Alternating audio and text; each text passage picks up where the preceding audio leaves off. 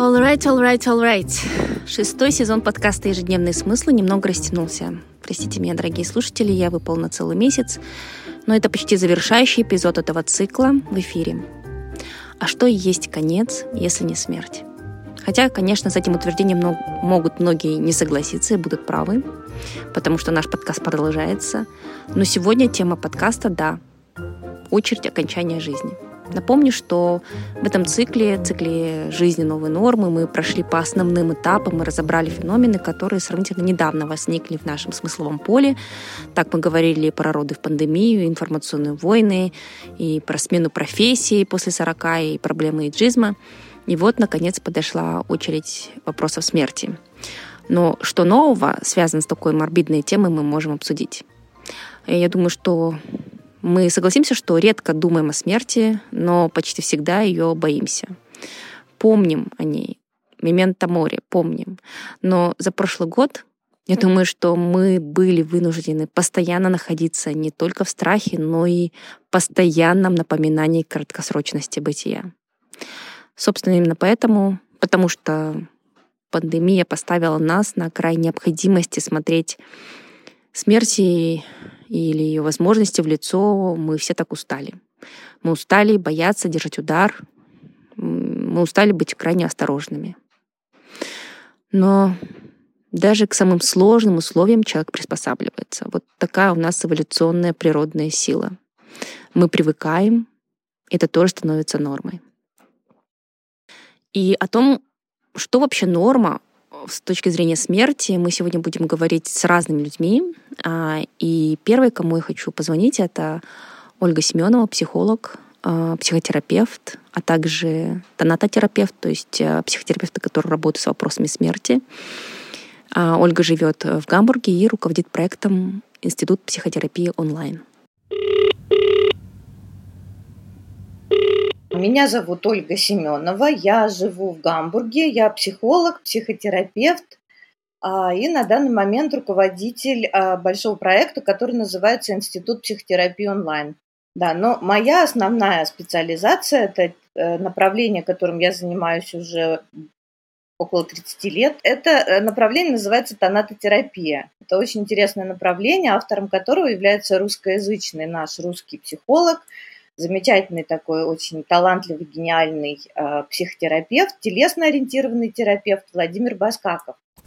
А на самом деле это невозможно. Конечно, человек не может не бояться смерти. И сколько бы ты к этому не готовился, и сколько бы про это не рассуждал, не думал, не читал, понятно, что эта тема пронизывает всю культуру и все религии, и все духовные практики, да, то есть э, а, естественно, что человек, в отличие от животных, э, знает, что он умрет да, то есть э, с, довольно с раннего возраста мы узнаем, что а, мы умрем, и это сразу связано с очень неприятными чувствами, мягко говоря, да, и со страхом, и э, боя... не бояться смерти невозможно, конечно. Но здесь нужно различать э, два вида страха. Страх физиологический, который нам необходим, потому что он ну, такой животный, да, который нас э, спасает от всяких э, опасностей и страх психологический. И вот с психологическим страхом смерти там очень много всяких интересных вещей заложено, потому что каждый человек боится по-своему смерти, да, и универсальный такой способ, который срабатывает у нас психически естественным образом, это э, то, что мы знаем, что мы умрем, что никого это не, не минует, и мы не можем ничего с этим поделать, и поэтому что мы делаем? Мы а, эту тему вытесняем. Да? То есть мы как бы забываем про смерть. Это такой типичный способ не думать, пока она тебя не коснется. То есть вообще как бы выключить. А когда мы что-то выключаем, это перестает в нашей жизни присутствовать, и мы живем как будто мы бессмертные. Да? То есть как будто этой темы нет. Вот. И тогда, э, поскольку а, тогда следующий да, феномен возникает, что мы ну, можем как бы к нашей жизни относиться недостаточно полноценно.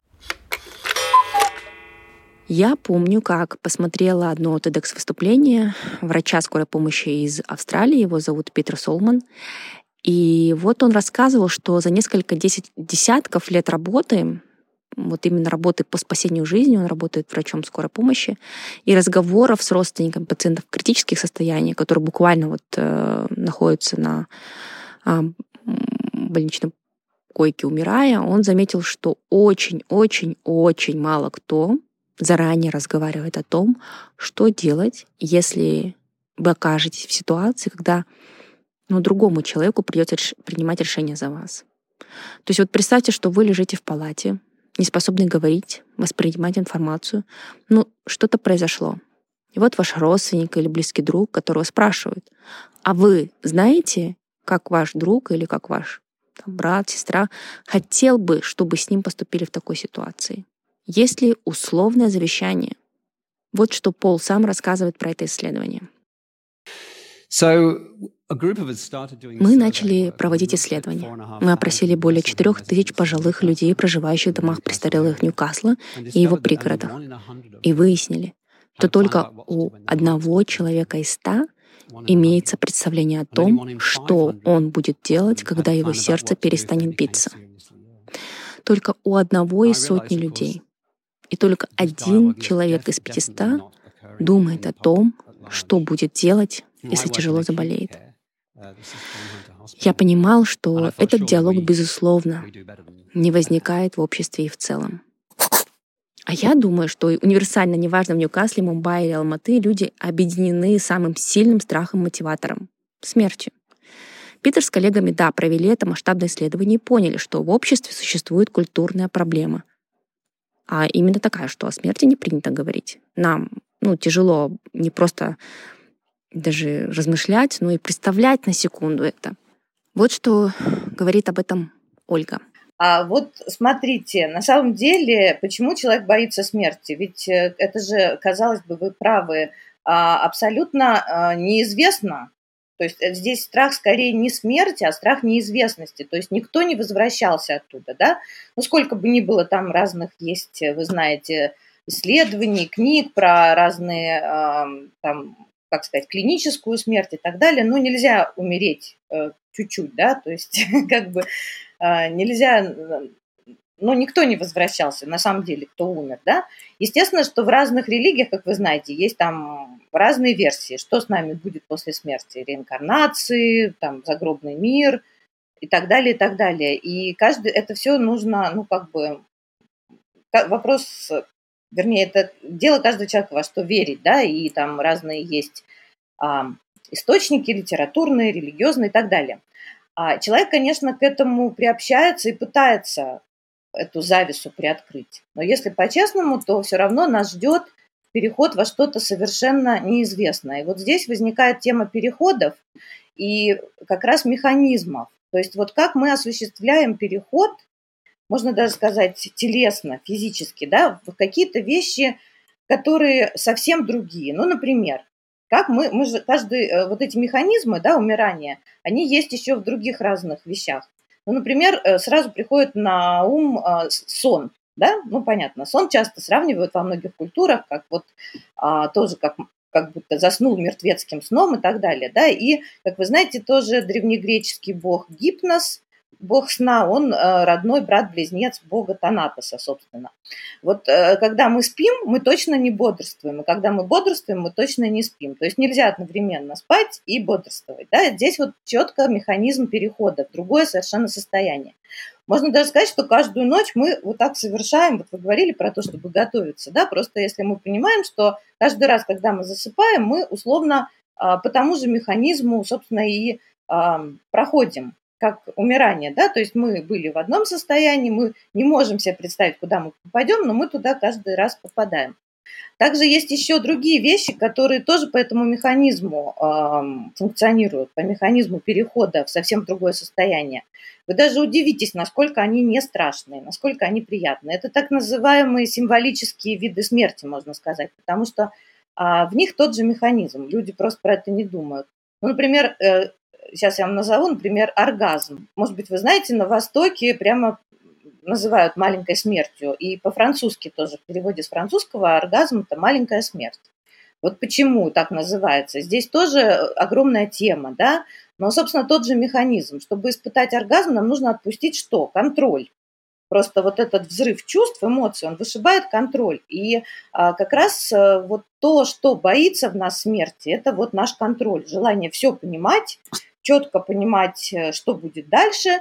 и чтобы не было никаких парадоксов. Поэтому а, вот наш контроль, наша голова, то, что сделало нас людьми, собственно, да, и то, что нас отличает от животных, это как раз э, кроме плюсов, которые мы имеем, имея такой прекрасный э, контроль, да, сознания, принес нам еще вот этот вот эпифеномен, который заставляет нас очень сильно тревожиться, испытывать эту экзистенциальную тревогу, и вот эту неизвестность и парадоксальность, что нам всем предстоит рано или поздно а, пойти во что-то неизвестное, где контроль точно не сработает.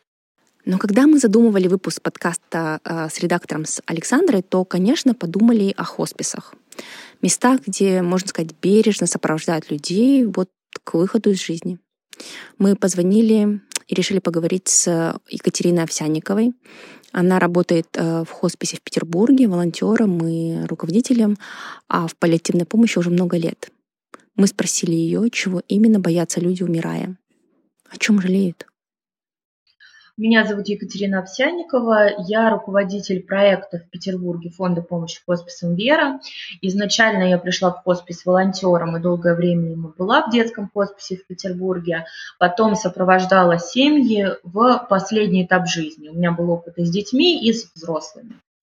Во-первых, когда мы боимся, когда мы говорим о страхе смерти, мы боимся конкретных вещей. В психотерапии мы не будем в нее уходить, потому что я не, специали, не специалист в этой теме, но в псих, психотерапии говорят о том, что психологи говорят что о том, что страх смерти – это на самом деле страх жизни. В паллиативной помощи очень ярко видно, если мы говорим вот про меня, если я боюсь смерти, то скорее меня что-то пугает в жизни, и мне бы самопознанием заняться. Если мы говорим про страх смерти, мы боимся конкретных вещей скорее. Мы боимся, что будет больно. Мы боимся, что будет страшно, мы боимся, что никого не будет рядом, а, мы боимся не успеть закончить дела, а, мы боимся, а, наверное, расстаться с близкими, или боимся, что не сможем помириться, или успеть сказать что-то из того, что не сказали. Скорее, страх о смерти, он о конкретных вещах. Когда мы говорим о сопровождении человека и его близких в конце жизни, то мы исходим всегда из потребности человека. Есть эм, люди, вот у меня недавно была э, пациентка, которая спланировала все, э, включая похороны, и э, для нее было важно даже, каким цветом будут накрасены, накрашены ее ногти. Для кого-то это важно. А, для кого-то до последнего важно концентрироваться на надежде на излечение, и кто-то не хочет говорить о смерти. В паллиативной помощи мы всегда исходим из того, что хочет пациент. Мы никогда не навязываем и не даем ему информацию, которую он не хочет слышать. Мы все, вот все мы живем по-разному, да, и в конце жизни ничего не меняется, мы все те же люди. Поэтому мы исходим и важно иметь большие глаза и большие уши, э, да, чтобы наблюдать и понимать. Не всегда, когда человек говорит, а, а я умираю или сколько мне осталось, он имеет в виду, что он хочет э, знать, сколько ему осталось. Иногда этот вопрос про то, что у него болевой синдром усилился, ему не хватает внимания, он ждет своих близких, какие-то такие вещи. Мы исходим изначально из потребностей семьи и ее запроса во многом. Если мы говорим о, и э, всегда стараемся быть честны. Самое важное в конце жизни – это, наверное, одна из э, вещей, э, за которые я ее люблю. Тут очень мало места вранью и вот такому жеманничеству и какому-то увиливанию. Все очень концентрированная жизнь, такая вот прям сконцентрированная и густая. И э, человек сразу поймет, что в конце жизни он чувствует, что ему, когда ему врут эти отношения строятся на доверии, мы исходим из доверия. Если говорить о семье как о части, да, как о части помощи, как о части, как о части команды на самом деле, потому что и пациенты, и его близкие – это часть команды, э, которая сопровождает, то э, то же самое, да, то же самое мы говорим о том, от чего вы боитесь. А чего бы вы хотели?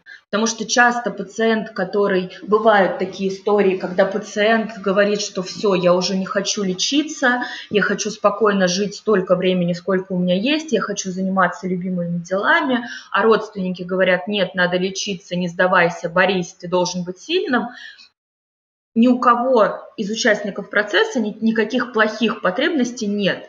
Просто родственник э, в этой ситуации думает о том, что у него есть какие-то иллюзии да, в голове о том, как это будет и что из этого может получиться. И тут, правда, очень важен честный разговор о перспективах. И стараться, э, вот как я уже говорила, не становиться самым важным в семье, стараться объединять семью и давать пространство для честного разговора. Вот самое страшное – это такой вот информационный вакуум, когда все понимают, что в, в, в комнате слон, да, и стараются делать вид, что его э, в комнате нет. Вот, наверное, задача специалистов аккуратно, исходя из вот конкретной семьи и ее состояния, помочь э, увидеть этого слона, сказать друг другу, что мы его видим. И самое удивительное случается уже после этого. В хосписе никто постоянно не говорит о смерти. Хоспис это про жизнь как раз потому, что когда ты озвучил самое страшное, почему я всегда стараюсь, советую всем своим близким думать о смерти и планировать ее до конца жизни, до этого момента. Потому что когда ты самое такое спланировал, ты теперь можешь приоритеты выделить. Когда вы понимаете, что у вас не 10 лет, а 10 дней, вы понимаете, что самое важное в этот момент, чем вы хотите заняться. И концентрируйте свое внимание на этом. И это дру, про другое качество жизни. Если получается эм, поговорить, если для этого есть пространство и место, то оказывается, что а важно-то не эм, еще 10 лет прожить вместе, а важно-то, наверное, вот вместе отпраздновать э, годовщину свадьбы ближайшую, подарить какой-то памятный подарок. А возможно, важно обвенчаться, а возможно, ва- важно оставить своим детям э, сборник с воспоминаниями. Да, как вещь и вот здесь эти вещи осязаемые, их можно организовать, в том числе и не медицинская, так называемая благотворительная часть, она про это, про то, чтобы все эти мечты могли сбыться. Когда это есть, и по-другому проходит это э, время, и тогда уже нет этого страха смерти, потому что вот этот последний этап жизни наполнен жизнью. У нас, знаете, есть такое романтичное представление, как в фильме «Достучаться до небес», наверное, что вот я узнаю а, в конце своей жизни и ухожу в разгул.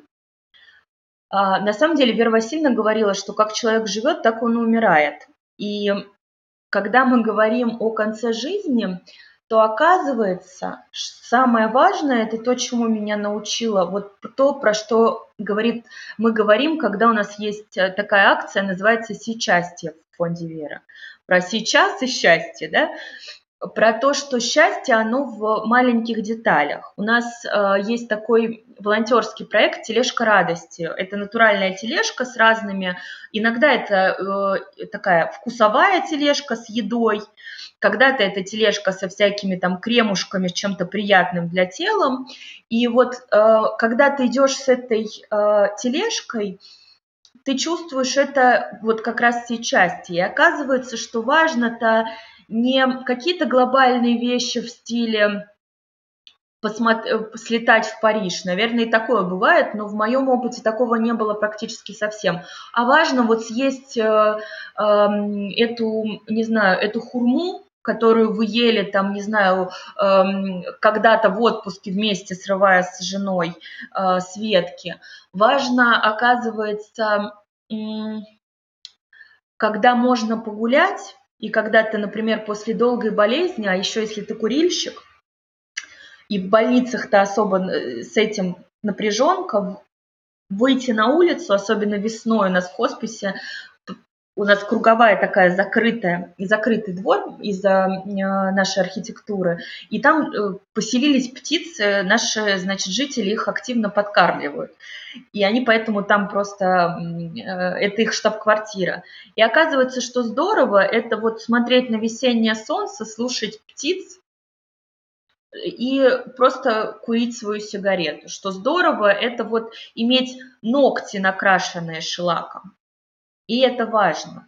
Жалеют люди э, каждый по-разному. Вот можно ли сказать, что мы с вами, живя две разные жизни, будем жалеть об одном э, и том же? Нет, скорее всего, нельзя. Чаще всего это то, что касается отношений. Вот хоспис э, очень подсвечивает важность отношений в жизни любого человека. Чаще всего мы думаем хосписе, и наши пациенты думают о своих близких, о том, кто остается, о том, с кем не получилось разрешить конфликты. И если есть возможность, сотрудники хосписа всегда стараются помочь это сделать. О том, что маленьком, как бы казалось бы, что для тебя всегда было важно. У меня был пациент, которому тоже мы с тележкой по-моему, шли, да, с тележкой или нет. Просто я зашла к нему в палату знакомиться и сказала, хотите мороженого? Он сказал, я принесла ему мороженое, он сказал, вы знаете, мне за 88 лет его никто не покупал и не приносил просто так. И это оказывается значимо. Пару лет назад я покупала мороженое и столкнулась со своим давним знакомым Тимуром Актаевым. Тимур архитектор, дизайнер, и тогда, я помню, Тимур выглядел немного странно, отрешенно, но был рад со мной поговорить. И рассказал, что последние несколько месяцев занимается телесным исследованием смерти. Что это такое? Я вспомнила сейчас об этом и решила позвонить, чтобы узнать, как это исследование прошло. Из чего оно началось? В общем, история для меня началась с того, то есть, во-первых, надо, надо сразу сказать, я э, очень давно был э, заинтересован в том, чтобы понять, как это все работает, почему люди так переживают о смерти, потому что, ну, как бы мы рождение принимаем как норму, а почему-то очень сильно страдаем, переживаем о смерти, хотя она в тех же объемах происходит, что и, и э, рождение, и как и другие все события а жизни. Это вот лет, не знаю, в 15, наверное, я впервые об этом глубоко начал задумываться уже, хотя понимаю, что что-то было раньше. И последний мой виток, последнее прикосновение к этой теме пошло от идеи, что если бы мы не относились а, к смерти как к какому-то культу, воспринимали бы это как, ну, как рассвет, закат, там, весна, лето, зима, и как бы выстроилась наша культура, если бы она, ну вот как не пошла бы а, путем религии. То есть культ смерти, культ э, наследника. Ну, вот попытка найти как новые ценности, новые качества жизни без, э, без культа смерти, без культа религии, без э, заблуждений. Это был стимул. Но в процессе, пока все это исследование шло, открывались очень классные всякие, вот, ну да, инсайты, наверное. Я медитировал, я погружался в состояние, когда представлять глубоко себя в состоянии. То есть я входил в состояние, когда я симулировал, например, там несколько а, часов или дней жизни человека в какой-то обстановке. И умирает, и как происходят дальнейшие все, все переживания. Ну и вот, и вот, вот эти все а, симуляции очень помогали. Этот, это ощутил это странное движение в мозге, когда вдруг человек стал мыслить чуть ну, абстрактно, то есть вышел из животного состояния, и там появился, появился червячок, цепляющий желание думать, что будет дальше, хотя я не знаю, у меня нет никаких фактов. Я раньше реагировал на реф, ну, рефлекторно на все, а тут появляется задача подумать, а что было бы, если бы это было... Э, я, штука в том, что э, вот в моей жизни до лет, вот до 16 лет не было каких-то потерь больших. Там собаки умирали, э, которых я очень любил, но не было прям какого-то культурного процесса вокруг этого. Не то в 14, не то в 15 лет я просто об этом задумался, потому что, ну, в какой-то что-то увидел очередной раз, как идут там похороны, а, и люди рыдают и кричат, и бьются в истерике. Я думаю, почему? Ну, как бы, во-первых, этому человеку лучше, чем сейчас здесь. Он теперь просто не болеет и не страдает, в конце концов. А если есть какая-то религиозная подоплека, но опять же, он там умер, он в конце концов ушел там, в лучший мир. Вот человек ушел в лучший мир, о чем мы орем? Наоборот, надо радоваться, танцевать. Наконец-то человек оказался там, э, как отмучился, да, вот, по-моему, есть очень хороший, э, хорошее слово, термин такой. И в 16 лет умерла бабушка, и тоже было все спокойно в нашей семье, никто не бился в истерике, то есть было такое принятие, отец переживал очень стойко и очень понятно, ну, в смысле, у него там был а, комплекс вины, что он не был с ней достаточно близок, и все вот эти штуки, они были понятны. Ну, в смысле, это не было связано там вот, что типа, ах, как жаль, что ты ушла. Это было, ну, как бы такое, такое очень логичное и очень, очень понятное. И мне было понятно, во, отлично, вот, вот пример того, как, как мы переживаем. Мы переживаем о, о своих личных комплексах, о своих личных там проблемах, потому что, ну, к сожалению, а, но мне очень нравилось при этом, как провожают там, в Японии, как э, есть ряд, целый ряд культур, в которых устраивают танцы, и песни, и какие-то прям, прям празднества, посвященные этому. И мне казалось, ну вот это же классно, это же это ж так вдохновляет, что в нашей культуре э, дети для того, чтобы не страдать, завалены кучей проблем и кучей дел для организации похорон.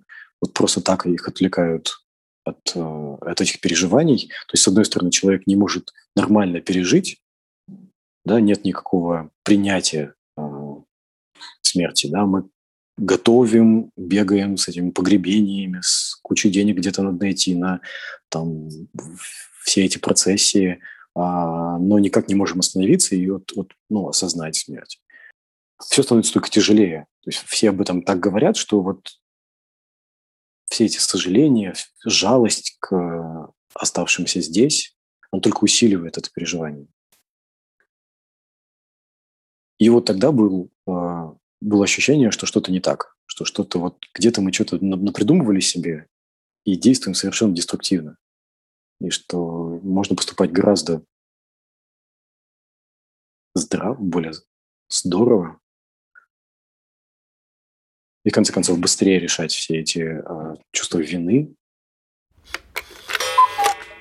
Да, интересно, Тимур, спасибо. Но вопрос, который ставит Питер, возвращаясь к э, Питеру Солману, врач скорой помощи из Австралии, такой. Можем ли мы контролировать смерть? Вы чувствуете? как нотки контрол-фрика в каждом из нас встрепенулись. Какая прекрасная идея — контролировать свой уход. Мало же кто хочет умереть внезапно, не успев хотя бы мысленно сказать последнее «прости». Но почему Питер говорит о контроле? Мне кажется, что дело в том, что у каждого из нас с увеличением продолжительности жизни все больше шансов оказаться в ситуации, когда мы будем умирать не внезапно, а, если хотите, планово, от старости, когда какой-то из органов просто скажет, ну, все, хватит, сто лет поработал, хватит. И вот именно для таких все более плановых случаев нам нужно говорить о праве пациента на выбор. И вообще об этом удивительном парадоксе.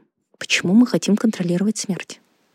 Ну вот мы перед этим уже достаточно долго да, говорим, и я все, что я говорила, как раз было про то, что а, это удивительный парадокс как раз вот э, контролировать и э, смерть. Это вот, собственно, вещи, которые в, вступают в большой конфликт, в большое противоречие, и если они а, не борются друг с другом, да, вот как это можно действительно а, вступить в контакт с этой темой, а, ну, грубо говоря, понять, да, контролировать это что значит? Это значит понимать, следить и прямо вот все держать под контролем.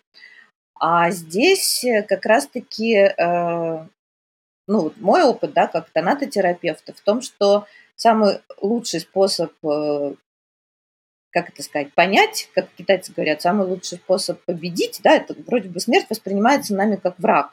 То есть мы хотим ее зачем контролировать? Чтобы победить, чтобы, ну, точно совершенно справиться со всем вот тем ужасом, который на нас накатывает, когда мы про это даже думаем.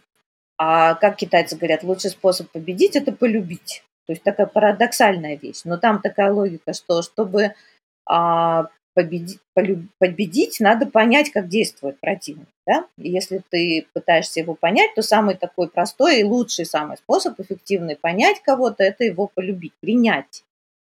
Поэтому а, здесь возникает такой парадокс, то есть контролировать смерть именно тем, что ты отпускаешь контроль ну, не контролировать, а как бы встречаться с ней, да, отпускать контроль. То есть вот когда ты кого-то любишь или принимаешь, ты ему доверяешь, как бы, вот довериться этому процессу. То есть на самом деле э, очень такая сверхзадача возникает, да, а, это как, знаете, там, ну, вот эти шутки все там, не думая о зеленой обезьяне, да, то есть пока вы, я это не сказала, вы про нее не думали, но если я вам дам такую инструкцию, вот не думайте, то вы будете ее стараться, чем сильнее вы будете стараться ее выполнить, тем больше эта зеленая обезьяна будет лезть вам в голову. То есть невозможно будет избавиться. Поэтому а, встречаясь с темой смерти, мы встречаемся всегда с очень а, сложными, сильными такими, ну, мы уже говорили, которые нас прямо вышибают нам пробки, а, и, можно сказать, неразрешимыми вопросами. То есть мы не можем убрать эту тему совсем, да, решить раз и навсегда и проконтролировать. И поэтому здесь скорее э, э, вот все, что связано в психотерапии со смертью, это не больше не про понять, как это все, да, в смысле не понять, как это контролировать, да, не взять это все под контроль, а именно учиться выдерживать вот эту невозможность, вот эту неразрешимость этого противоречия. То есть э, жить, а не убирать его, не пытаться его как бы отрицать и не пытаться прямо так вот, э, как сказать, искать какие-то способы, как еще больше его там, ну, как сказать, под контроль взять именно как врага, да, там в плен посадить. А именно пытаться а, вот это все вместить, да, вот поэтому и расслабление. То есть вот абсорбировать вот это противоречие. То есть эти вопросы точно совершенно неразрешимы для нас. Они э, такие глобальные, вызывают, ну, как говорят экзистенциальные терапевты, такую глобальную экзистенциальную тревогу. Да? То есть мы э, все время будем бояться, скажем так, да, но как вот это выдерживать, и не, выдерживать даже, а как бы, как сказать, ну что ли принять это, да, или как-то вот э, жить с этим противоречием. Вот это вот очень такая интересная задача, и если мы не только ориентируемся на контроль, на голову, на понимание, а подключаем еще свое тело и чувства к этому, и, и вот этот баланс между тремя нашими сферами, телесной, эмоциональной и пониманием, да, и вот как бы, как я говорила, учимся вот в этих механизмах как бы получше ориентироваться, как бы совершать разные переходы. А любые переходы, они же связаны с гибкостью, да, то есть человек, который умеет легко переходить из одного состояния в другое, он такой очень гибкий. То есть он не такой вот э, раз и навсегда, который что-то понял или там что-то взял и, и сидит на своих, как сказать, богатствах, а человек, который готов к изменениям.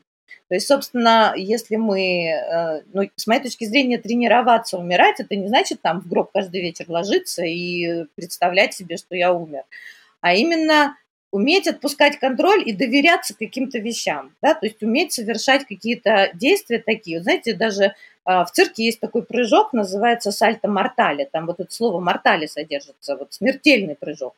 Он почему смертельный? Ну, не знаю, не делали вы такой прыжок. Там возникает такой момент, когда ты так вот кувырок делаешь, у тебя просто вообще нет возможности э, контроль удержать. То есть ты сначала раз куда-то попал и приземлился уже совершенно по-новому ориентируешься, куда ты попал.